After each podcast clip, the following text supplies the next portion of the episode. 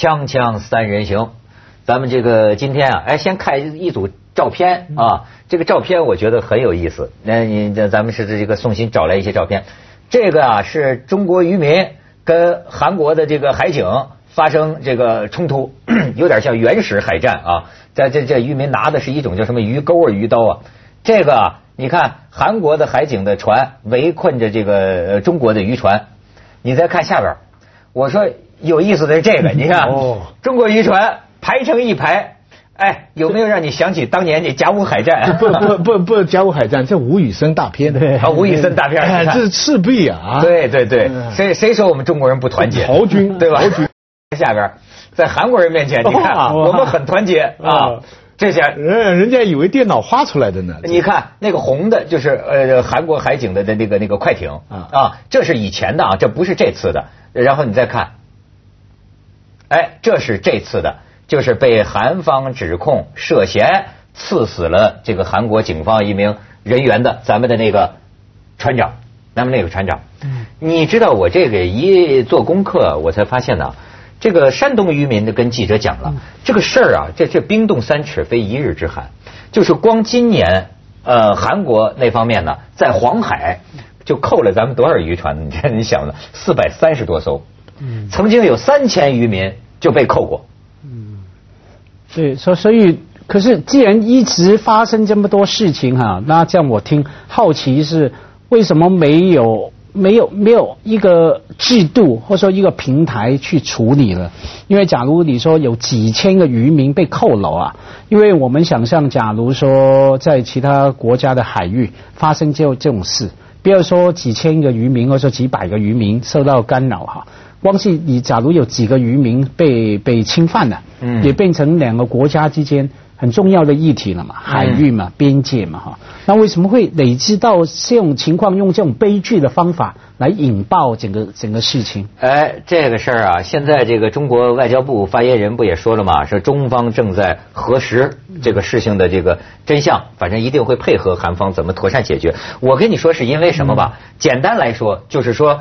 中国这个渔民呢，呃，就说了，说仁川，哎，当年美军就在仁川登陆嘛，嗯你知道啊，那个地方啊，平常韩国渔民都不大去，为什么？因为那是南北韩的军事分界线附近，哦但是他们还有争议呢，有争议的还有争议，弄不好带吃一炮弹。那个地方啊，但是那个地方现在是渔产资源最丰富的地方，嗯，那为什么去呢？你看啊。渔民他不知道什么这界限那界限，渔民就是说啊，我记得我爷爷都到那儿打过鱼，我爹到那儿打过鱼，但是确实后来呢，中韩之间签署这个备忘录，就韩国有这个专属经济区啊，所以韩国这边就说，哎，你是跑到我的这个地方来，可是对于渔民来说，他们就讲了几句话，就是说啊，近海无鱼可打，嗯，远海又不能去打。回家呢还无地可种，说这是辽宁、山东那边渔民的一种情况，所以我觉得啊，这玩意儿很能反映咱们这个经济发展的一种模式。这个中韩这个海域的发生冲突，根子在日本。哎，你还别说，这回啊是这个韩国提高了罚款，过去罚四十多万，这次抓住他们认为的这种非法捕鱼啊，罚六十万。而这个是什么事儿之后呢？就是日韩之间。他们前一阵儿掐起来说，咱们要对付中国渔民非法捕鱼这问题。不是你没明白我的意思，在黄海，中国渔民捕的虾是日本人的主要的 tempura 的主要来源。不是吗？对，好多年前。那就他们买中国渔民打的。对，好多年前我在日本碰到张承志，知道吧？一个作家。他就跟我，他你知道爱国主义非常强。他说我们黄海要不给日本的这个虾哈，他们就没法开饭了。他们日本日本啊，它地方小，资源少，可他省着用。你看日本多少树啊？他纸日本人最喜欢用纸了，纸是最讲究的。可这个木头啊，全到马来西亚去弄。他自己的这点地方啊，保护的特别好。他海产也是这样。它能进口就进口，所以我不知道，我当然没有确切的数字了。但是总之，很多中国渔民打的东西，其实可能是卖给日本人的。这个结果呢，在韩国的海域跟韩国发生冲突了。这个关于关于关于这个日日本的这个狼子野心呐，能能藏东西，我也听过这种传说，说日本人呐，几十年啊，他们自己也没有什么煤，有他们也不烧，而且呢，说日本有一个地方，就是他光买中国山西的煤嘛，买去之后他们就埋在那儿。年年年年月月就买啊！现在已经在地下那大块地方埋的全是中国买的煤，煤我不知道，稀土肯定。南稀土烂开啊，像山江西啊，中国有些地方穷嘛，没别的资源，那就稀土很，就是你前一阵还搞得很大嘛，不是一发生冲突就说中国要限制，中国一说要限制稀土出口，他们就吵得要命。其实很世界上很多国家自己的稀土不开，嗯。全来开中国，你知道真的，徐老师，你你真是启发我这个想想法哈。现在咱们这个中医不是讲啊，冬藏嘛，现在冬天来了，冬藏。我觉得啊，中国人真是应该想想这个藏这个字儿。你知道这次这个鱼啊，我看了一些背景介绍啊，中国渔民打鱼的方式，我都认为啊，跟我们经济发展的特点很有关系。说日本和韩国他们打鱼啊，现在都已经叫做这个钓拖绳钓鱼。拖绳钓鱼作业，拖绳钓鱼作业能打到的是什么鱼呢？高质量的鱼，就是它是有目标、有选择。那个那个这这卖的很贵的高经济价值的鱼，哎，他们打来也许不多，可是卖的钱比你多。可是人家为什么现在就烦中国渔民这个打打鱼呢？就是现在我们还在采取这个拖网，嗯拖网打鱼就是典型的大小通吃。嗯所以为什么他们也讲，就是说中国近海这个鱼越来越少了？你这个不可持续发展呢？大鱼小鱼就全对对，对于中国渔民来说，这是最好的方法。而且我们刚看到图片那种船啊。它看起来很不现代化嘛，哈，真的好像跟三国年代的船没有两样哈，所以他就基本上就只能这样拖网，对他来说没有关系啊，他除了拖回来的东西卖给日本也行，中国大。它光是不要说卖去南方那么远啊，在北方有很多地方可以卖到，所以说从中国的角度来看，它这个方法是最符合它的经济效效益的。但其实蛮惨的，就都是人口逼的。我以前不是我我我我好多年前我不是下乡嘛，那个农村吧，那个村子周围哈，大概半里多的地方哈，全没有树的，树都有。孤零零的在那里，因为有政策不能砍树，但是树边边上的这个枝丫哈，全部砍光的。然后砍柴，大家就要走很远。嗯，为什么都砍光呢？就是肚子啊，就是要要能源嘛。就是各家，你你这是阿成那个什么那个树王啊，小说说这个当地的村民怎么呃这个自然观呐，好好像树连天啊。我去那乡下，我看农民就是肚子吃饱第一啊，没有那么多这个天人合一的道家的官呐。你你叫他有什么办法？我们当时生活也是这样，你你饭烧不着的时候，谁还管这些？人穷到一定的程度的时候，所以你后来，比方说我去黄河边上，靠近延安啊，就延延溪山的那些地方，你看满山这个黄土，黄河边上的水土流失，都只有小树芽，而且都是说改革开放以后才种的。多少年来，中国人这个民以食为天，要烧柴，这是没法一样的道理。就渔民也是这样，我我我们这么穷，我们冒着生命危险，谁还管省着用资源？那这个说到底呀，你你替农民想想，你要是农民的话，你怎么办？而且这这农民呢，全是这个算着账的。你知道，就是我们山东那边的，他沿沿沿海这出去一趟啊，少则四五天，呃，多则半个月。你知道这一趟下来打这鱼大小通吃，他能赚多少钱呢？十几万、十六万，或者多的二十万。可是呢，为什么他跑啊？现在这个中国渔民的渔船上，你说别的很落后啊，他有雷达，他有雷达，他看着那个巡逻艇追过来啊，他都跑。为什么这次发生冲突，这个船长死也不肯把船被他们扣嘛？为什么呢？你想他赚那么点钱，这一扣罚款就是六十万。而且你你扣住之后，可能扣你很多天呢，扣你很多天，那他确实没法生活了，所以他才弄到这种，怎么就出了人命呢？咱们先去一下广告，锵锵三人行，广告之后见。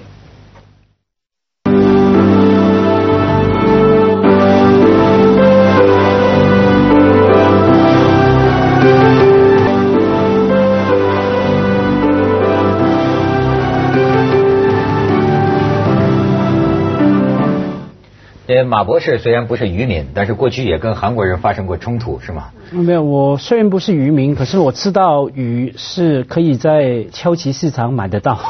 这是我女儿问我，没有，她我女儿给我的回答。因为我记得以前他小时候，我问他，你知道拿什么东西从哪里来的吗？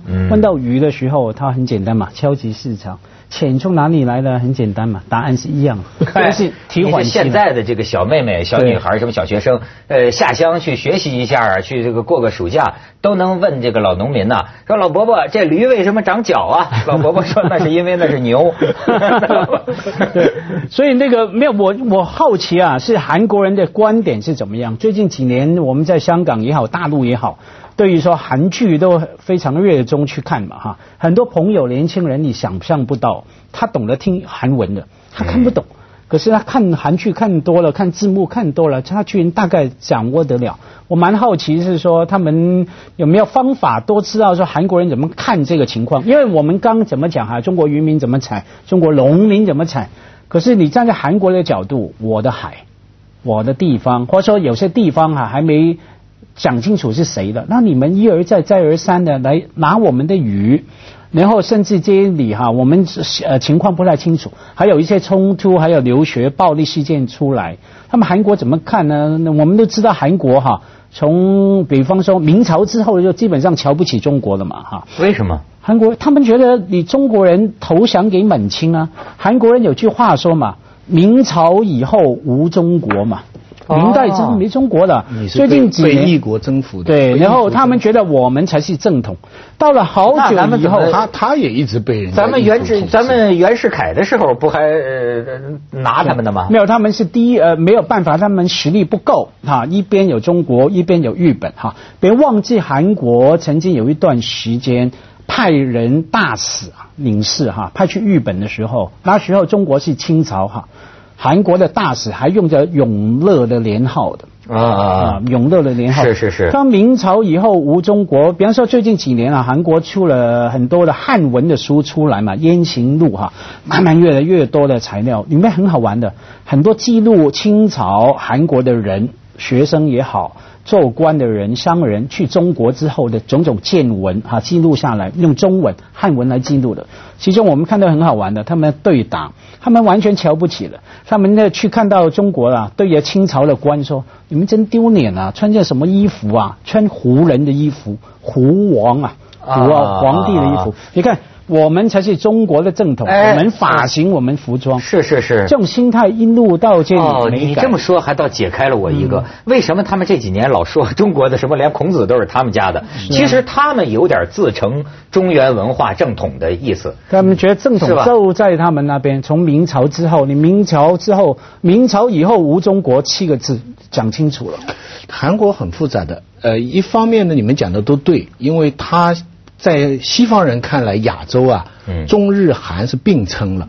那相对中日来说，那韩国你这个并称当然就很累了，对不对？你这个，所以他自卑要用一个过分的骄傲来显示掩盖自卑。但另一方面，我们也要实事求是看到一点。我是去年还是前年到韩国开会，我看得非常清楚。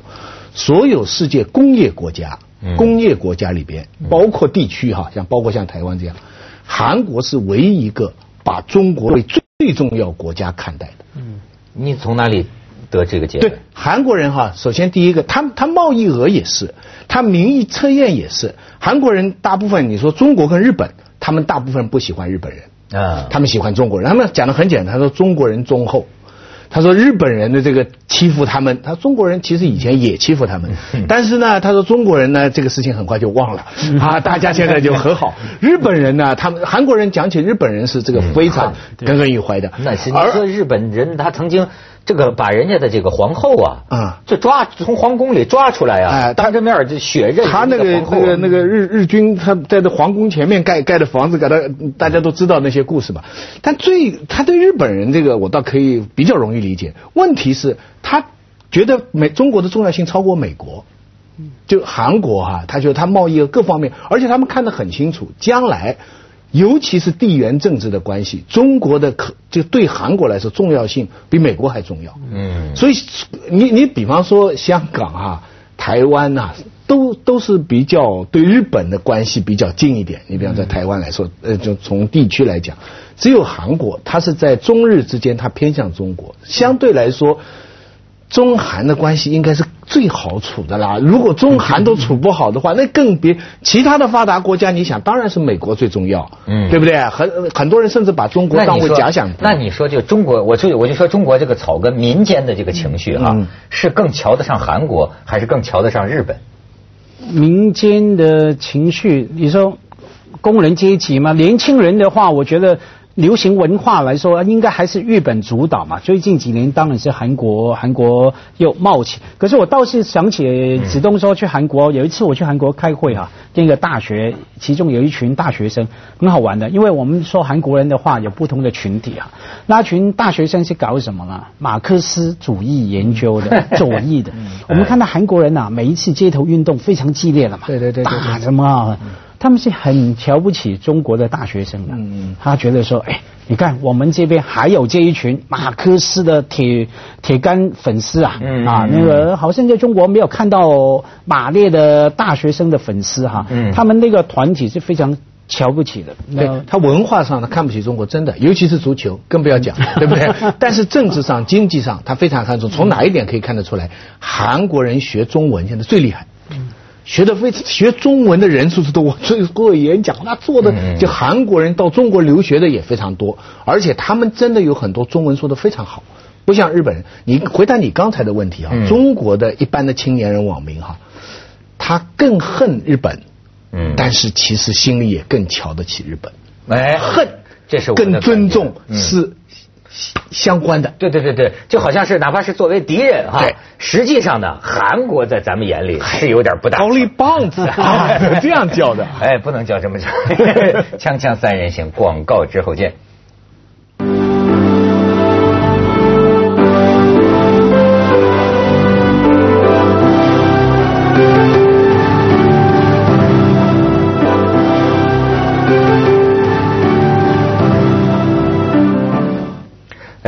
你说这韩国，我也去过一趟。我当时感，你说他瞧不起中国呀？就是你知道，你到他的类似于咱们的故宫那个地方去看，我觉得啊，就像是中国的微缩景观，对对对，是吧？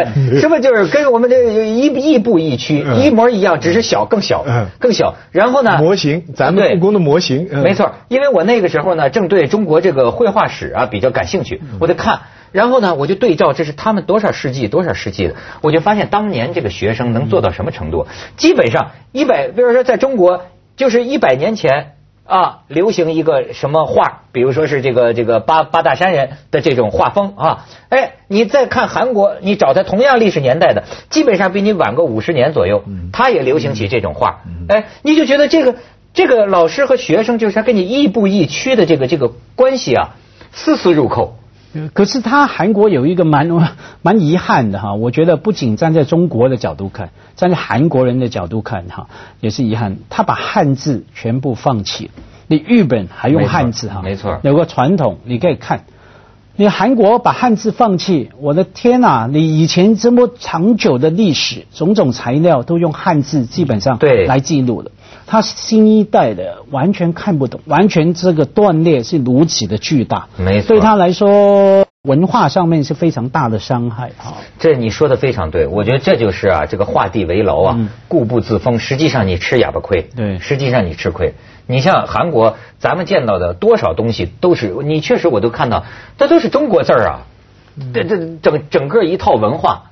他们年轻人算是没戏了，对吗？我刚才在说嘛，就假如这次杀的，就是死的那个是日本的警警察的话，日本国内又会掀起一种反华的。你不要说日本国内，中国国内，日本，哎，你你你杀掉日本的人呢？日本那个反华的这个就会起。所以中国呢，其实我们看别人会比较清楚，自己要反省。就是我们以前讲的“见狼显羊相，见羊显狼相”啊。要千万要要要要记住，因为我就想到那个前一阵湄公河的那个事情啊，湄公河那个事情，我们就觉得比较好处理了，对不对？中国人被人杀了，我们就派军队去了，啊，协防泰国他们就很协助了。现在成立几四国这个联合巡逻，哎哎，你看，现在很很多人现在在讨论，我看有些节目在讨论中国向外怎么驻军啊等等这样的问题。但是你碰到有些国家就比较麻烦，所以所以这个归根结底是我们资源不够啊，归根结底是我们资源不够。你们有没有这感觉？我我在想啊，如果真有外星人智力。因为我去年去了两个，呃，今年去了两个地方，一个澳大利亚，一个俄罗斯啊，那两个地方都地方极大嘛，嗯，人极少嘛，嗯，我看了一路都很气嘛，我就想这个世界上男女不公平，穷富不公平，什么不公平都有，但是要是外星人跑来看，一定会说有一个东西很不公平，就是为什么有些地方这么小住这么多人，有些地方这么大没有人呢？搞搞云吧，搞搞云。是啊，那那徐老师要搬搬到新疆住两天。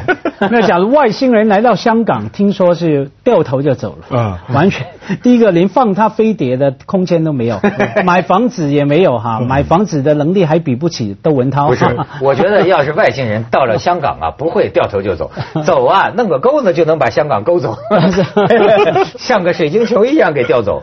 但是反过来，后来我一对澳大利亚一问。